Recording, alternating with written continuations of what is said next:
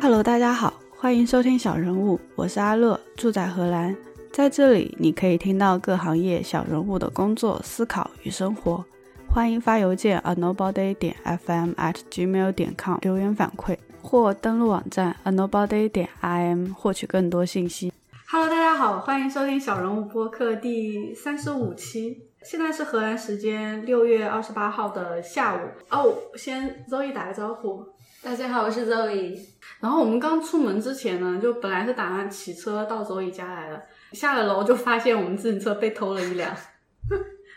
就是在荷兰，好像不被偷一辆自行车，人生就不完整。 对对对，就没有在荷兰真正住过。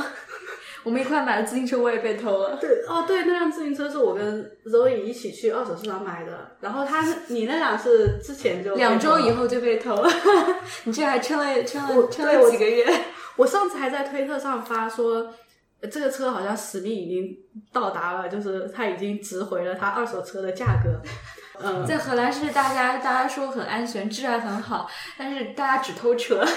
这是个产业，对，而且是有的时候是整辆车偷，有的时候是偷个轮子，有的时候偷偷个链子，有的时候就你隔壁车他少了什么就偷你什么，这都有过，我的朋友都经历过。我们这个贼他很过分，他就是把那个锁拆下来之后放到了我们另外一辆车的车篮里，就是还有有职一业个，操守啊，说我只偷你车，这个锁还是你可以下次用的。 这是一种挑衅的行为。买个大锁，一定要买大锁。那那天是我跟我同事回来的时候，我们那天不是刚喝完酒嘛，回来的时候在跟他闲聊，然后还没有认真锁，你没哦我有可用心。我可能真的忘记锁了，所以第一就是自己要把车锁好，然后接下来就是我们这次到 Zoe 新家里面的做客，这次是做客了， 上次是来 欢帮迎忙。欢迎。对，但我很喜欢他们家的，就是我们现在就下午嘛，然后客厅这边是有阳光照进来的，就很舒服。就是环嗯有境阳光对能有够阳照光进家里，就是奢侈的事情。嗯，对，然后清晨我的房间那边是会阳光进来，所以是日出在那里，然后日落在客厅。嗯，在荷兰这是一件心满意足的事情，嗯，很幸福，很幸福。因为整个荷兰可能阳光都不是很充足啊，对就经常会下雨。今天就是妖风，没错，荷兰一年九个月都在下雨，所以有阳光的日子，你一定会希望能够照到阳光。这上一周不是天气还挺好的嘛，就能感觉到大家基本上都出门了。如果是有阳光，一定会坐在窗边，然后把窗户打开晒太阳。就我这房就很很像一些老房子的设计，就是它有，就是窗户外面就有一根这个，这就叫什么杠，嗯，然后对，就是就是可以窗户打开，人坐在窗边不会掉下去用的。哦，这个杠其实好像也可以做成那种就是挂那种盆栽的东西。这个也那是也是，对我看到过他们对多用途的这一些对。如果家里没有阳光的话，他们一定会就搬一个小板凳，就坐在家楼下 嗯的的走嗯在那个小街道里面晒太阳。嗯，对，有的人有的人把整整个书那个书房都搬下去了，然后对我有看到过人家把他的这个一个小书柜，然后里面几本书，然后加上两个椅子都搬下去了，啊 锁起来，一有太阳就下去看书。 哦，所以那个小书柜是这个用途，我以为它是一个小的 library 应该也有，就是有私人的自己用的，也有就是社区大家一起看的吧。啊、楼外面是没有说很宽广的人行道的这种概念，所以其实他们下楼基本上就是在人行道上，对对对对就没有那对个对空没有富足的空间，没。错没然后错，就看着别人在人行道上在看书或者看报纸，是的这是种的。情况。然后他们也很 OK，然后也不会觉得我占做的用所有的事情别人能看得见，对他们来说就是我不在乎，对 我只要来晒太阳就好了。对，我只要我自己晒得开心。对对啊，他也没打扰别人，所以我觉得他挺自在的呀，对。对吧？还有一点很有意思，就是荷兰人呃是一是一个非常嗯、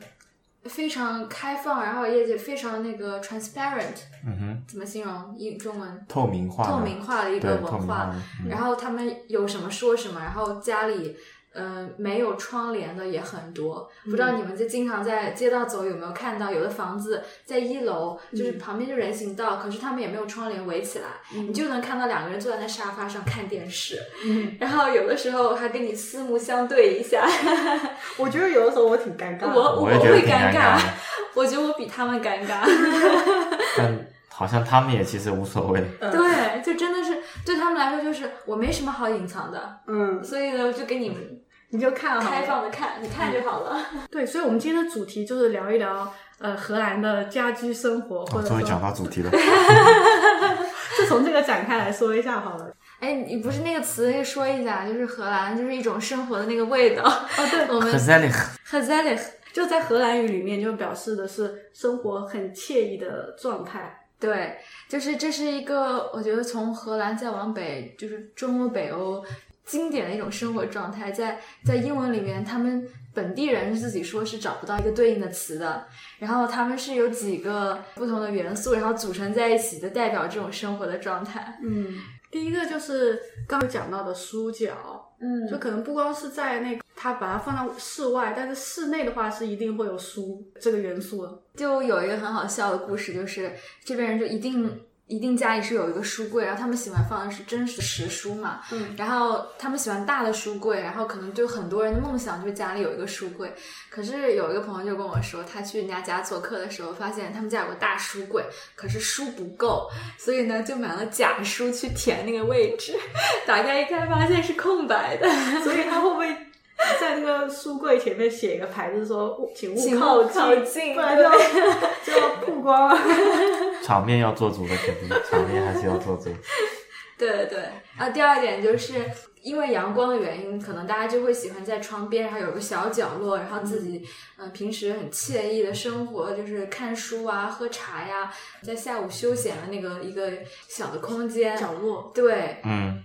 然后一般就会有一张很舒服的沙沙发椅或者是座椅，然后摆上两束花，呃，一点书，一点蜡烛，一点那个毯子什么的，就抱是枕对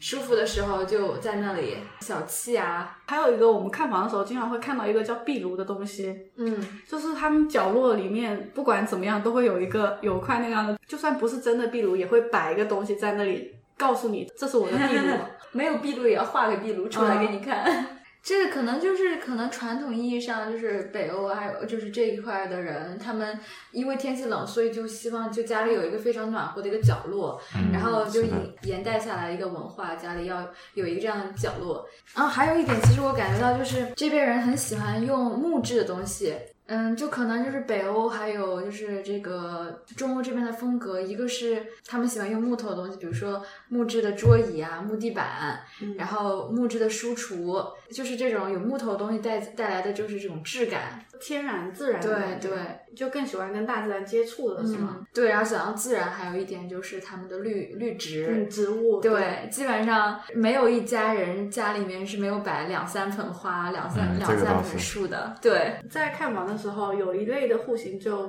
特别翘首的，就是一楼，他们一楼都会带一个院子，没，错，没然错。后那种房子就基本上是很难拍的，对价格也会比较高。对，就是他们很喜欢有那样子一个空间，然后连上厨房，所以我可以想象的出来，就是在厨房里做好东西，然后搬到那个院子里去吃饭，是不是？对啊我，上次就是去了朋友家，然后我们嗯就是这样子，真的非常舒服。对，就是一个很就欧洲的很欧洲的感觉，可能就是这些元素组在一起，这家的味道就嗯，这个时候就是它好像更有家的那种温馨的感觉，没错对，使用过的痕迹有点。沉淀。就嗯，我觉得就欧洲这边很就家的风格，就整体是一种，嗯、就是如果要有一个画面感的话，就是在嗯傍晚、大概昏暗的灯光下，一个人坐在那个窗边，然后自己看书泡茶，嗯，然后可能旁边有一些老家具、绿植，然后摆两束花，就是一种非常生活、这种惬意的。还有一点啊，就是二手的或者是那种中古的东西，对，嗯，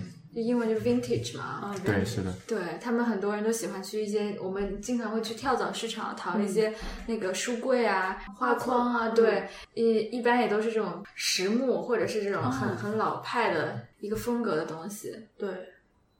这个传统好像是说在二战期间嘛，资源匮乏的时候，然后让他们嗯有就是愿意去买买卖二手的东西，然后好像跳蚤市场就这么流行起来。嗯，所以，所以很多就是我们去看跳蚤市场，就很多就是很旧、对，很古早的东西。是，而且很符合荷兰人的性格，能赚钱呀，这个哎，对，能能回收啊，而且荷兰人就真的是，我觉得比中国人还会那个还讨价还价的，就是荷兰 人了。对，然后他们有各种比价网站，就是你要做，你要你要买什么，都一定有个比价网站可以帮你买到最便宜的。啊，对，常见的，比如说你可以去查到这个住宅的附近的宽带哪个便宜，啊然后对对对，电费这些日常。然后你要去所有的那个，就有一个这样一个网站，就是你可以在里面，你输进你要去哪个网站，从它这里导，它你就可以拿百分之五的百分之 cashback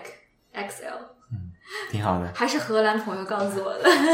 我觉得就是说那个荷兰人特别会会算账，那个就很好笑。听说哦 AA 制就是荷兰人哦发现的 Go，Dutch 对，Go 嗯 Dutch 会算明账明。算账确实是跟同事去喝酒，就是点单是点一起嘛，最后是分开付的，就是说 一个人一个人排着队，然后说我喝了两杯，然后你就付两杯的钱，啊对然后对，你其实付了三，呃你喝了三杯就付三杯的钱，记得 Zoe，你还记得第一次你来我，然后我们去坐船，然后那天晚上去酒吧喝酒吗？然后他就觉得，哎，大家不是一起出来玩吗？这样真的好吗？都会有是那种是感觉。是是是是，你那时候呢？我呃，我是还蛮习惯的，因为然后毕竟大家有的人不认识对方，所以呢，嗯就如果一个人出，后面很难算账，嗯，所以就干脆自己买自己的。嗯可所能以不是荷兰，其他地方也有。哦，所以其实服务员已经很习惯了来说对你喝了什么对东西，是，他就只按照那个来算你的钱。我倒觉得就是有时候吃饭，像在澳洲的时候，他们不一定会接受你 A A 分，然后他们可能会希望你一个人算好了，对后面自己再分。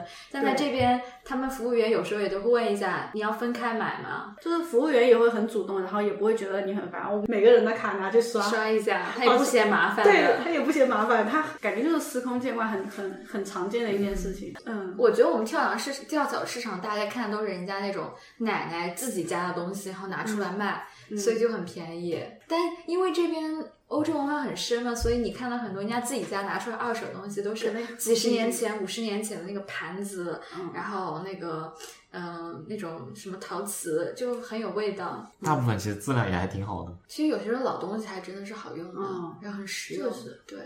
这边纯手工打造。因为我们上次去第一次去的那个 market，它应该是一个月一次，然后大家是就是自己家里的人去报名的。但我总感觉有一些店铺他们是专门做会的二手买卖会的的这种东西，他们好像从哪个地方拖过来，对然后其实不是真的二手，其二实手应该是二手，嗯，只是他们大量的回收，没错。嗯就是很多卖二手衣服的都是这样子。嗯然后他们就会，他们有一个店，一个是他们主动去收集，第二个是他们那个店面会有很多人知道，他们会嗯主动的送东西过来。 怎么说？国内那个回收那个废物，然后给你一公斤，你给你多少钱？然后那些东西他们就会再论哦斤结卖的，对，论斤卖的。然后回纸板箱收啊回来之这种后再进行一个保养，然后再二次对出售对对嗯换一个漆，或者是说，嗯、有东西损坏了自己修补修一下，就会再卖出来。也可能说是我们觉得二手东西质量还不错，应该是已经被修了一次了。嗯 我之前就是在二手店里面看到这个箱子是做一九二五年的那个船，然后从法国到荷兰。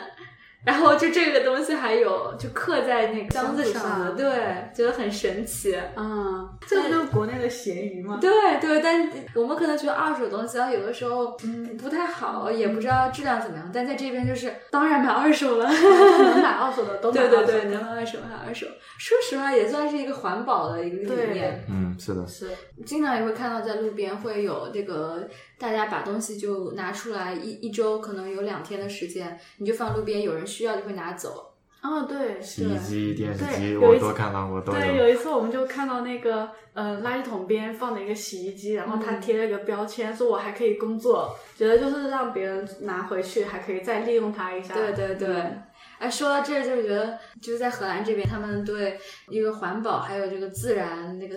sustainability，嗯呃，就可持续性理念是很深的，也渗透到了各个领域，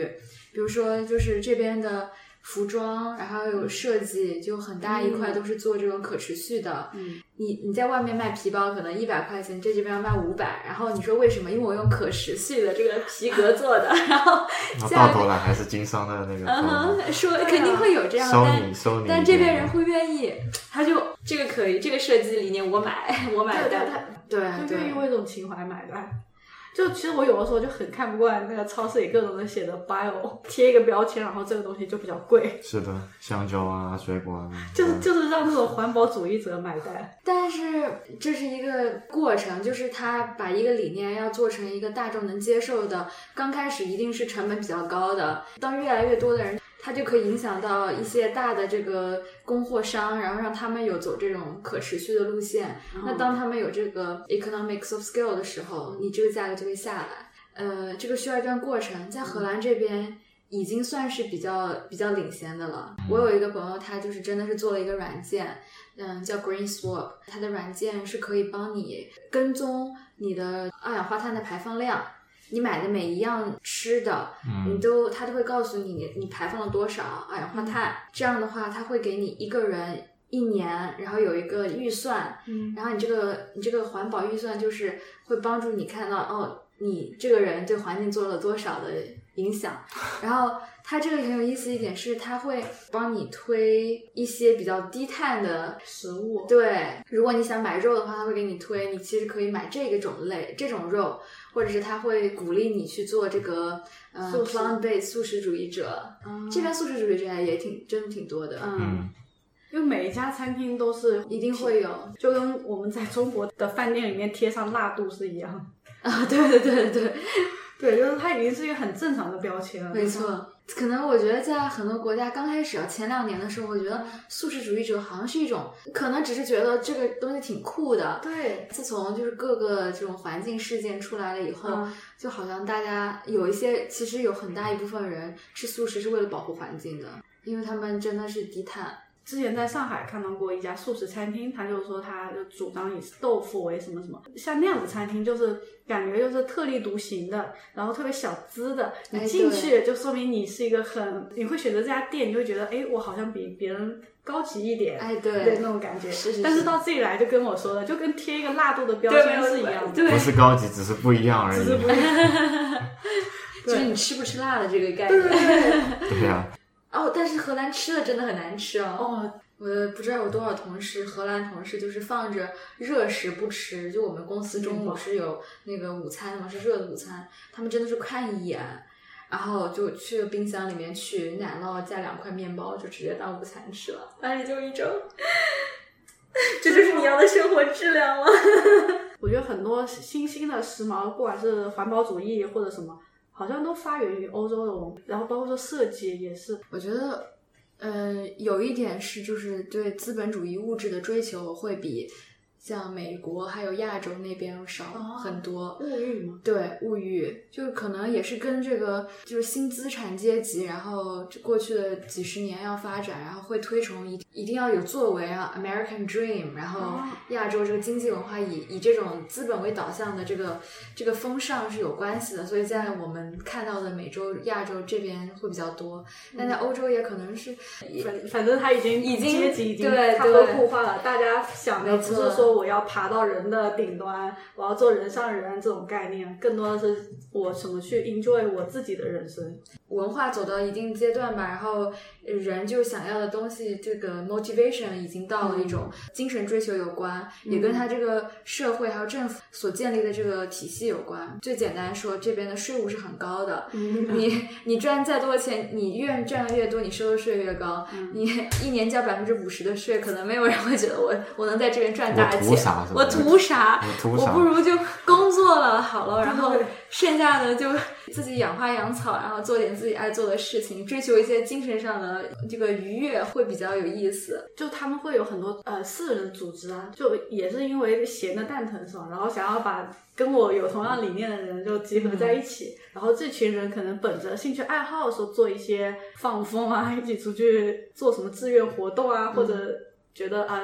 阿姆斯特丹哪一块鸽子太多了，我们要去对，拯救拯救。就会有很多这样的那个 activist 社会运动者，嗯，呃，社会的这个风俗会影响他们年轻的孩子们的选择也有关系，所以他们可能在选择专业上，然后自己的这个学习领域更多是一种我喜欢什么我去做什么。嗯然后，如果我喜欢人文，我喜欢美术，然后我就去做这块儿。我有大量的这个历史资源供我去学习，嗯这边的这个文化，然后艺术啊，博物馆，给你很多这个机会，让你就是大胆的去做一些文化上面的这个尝试还有尝试学习没然后错，就做把你的自己的想法注入到那里对。我感觉他们学校春游或者秋游的活动，大概就是在逛博物物馆，对，对对，带了一群小孩，然后在里面讲解。所以可能也就是这样的原因，然后就有很多人去学社会学，然后学这个人类学，然后学历史、这些美术，这些好像你觉得出来找不到工作了，但是他们就很很乐意投入。对，反正我也不要赚大钱，我不一定要以我这个工作为主导。当然，这只是就说的很笼统，肯定每个人想法嗯还是是不不一一样样的。的对，都是落到个人的头上是不一样的，对就对是说对大环境它更加嗯、呃有人文的气息。没错，，对。那比如说，就这边我还挺喜欢一件事情，就是在荷兰有那个博物馆卡嘛，一年就是六十块钱，你所有大大小小博物馆可以无限次去，就是在支持你去做一些探索嗯。陶冶情操。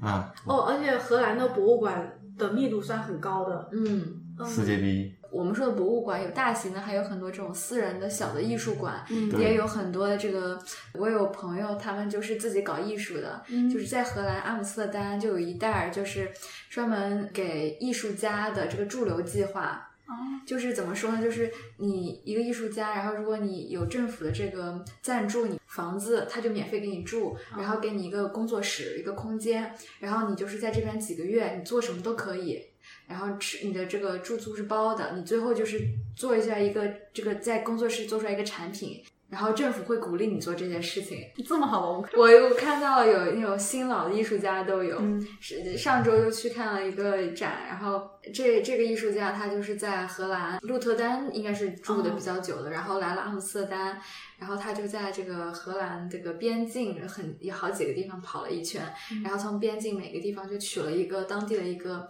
自然的材料有嗯有盐，然后有土，然后有树，嗯那个然后放在这种小瓶子里面，最后嗯转出来一个就跟边境有关的这样一个哦个展，就真的是哇！我当时还蛮蛮吃惊的，嗯就是在 v a n d e l p a r 这么中心的一个地方，嗯应该说是地段很优越的一个地方，政府就不把这个然后出租出去，直接把它直接啊就是免费免发费给那个对艺对术对家对但但它也会形成一个艺术家的那个文化的这样一个没错区域圈，子对然后大家就会就旅游的话也会很愿意去看这个地方是，对它也是一个很好的旅游是资源。对，所以就是说，这个独立的艺术在欧洲嗯是一种还挺蛮特别的文化。嗯，比如说，嗯就关键是它能够得到社会的以及是政府的支持，对的，最对重要的，对的。你你起码还是要能够养活自己，对吧？对啊其实很多艺术搞艺术就是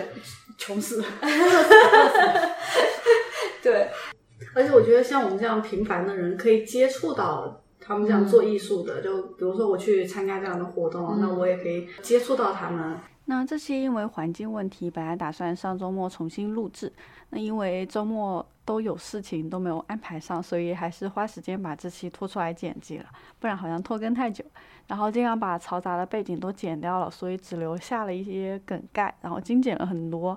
算是我们生活下来观察到的荷兰的一些文化现象，像二手集市啊，我们经常逛的 vintage 的店啊。独立艺术展啊、小众电影啊、博物馆啊之类的，那大家对我们聊到的哪类感兴趣的，希望展开讨论的呢？欢迎留言和发邮件给我们。然后感谢大家的收听。那对于 Never on Time 系列呢，还是希望多多收到大家的反馈哦。那今天就这样子喽，下次再聊。最后感谢收听小人物，喜欢记得订阅、收藏、分享。有思考和感悟，欢迎发邮件告诉我们 a nobody 点 fm at gmail 点 com。别忘了登录网站 a nobody 点 im 查阅更多相关信息。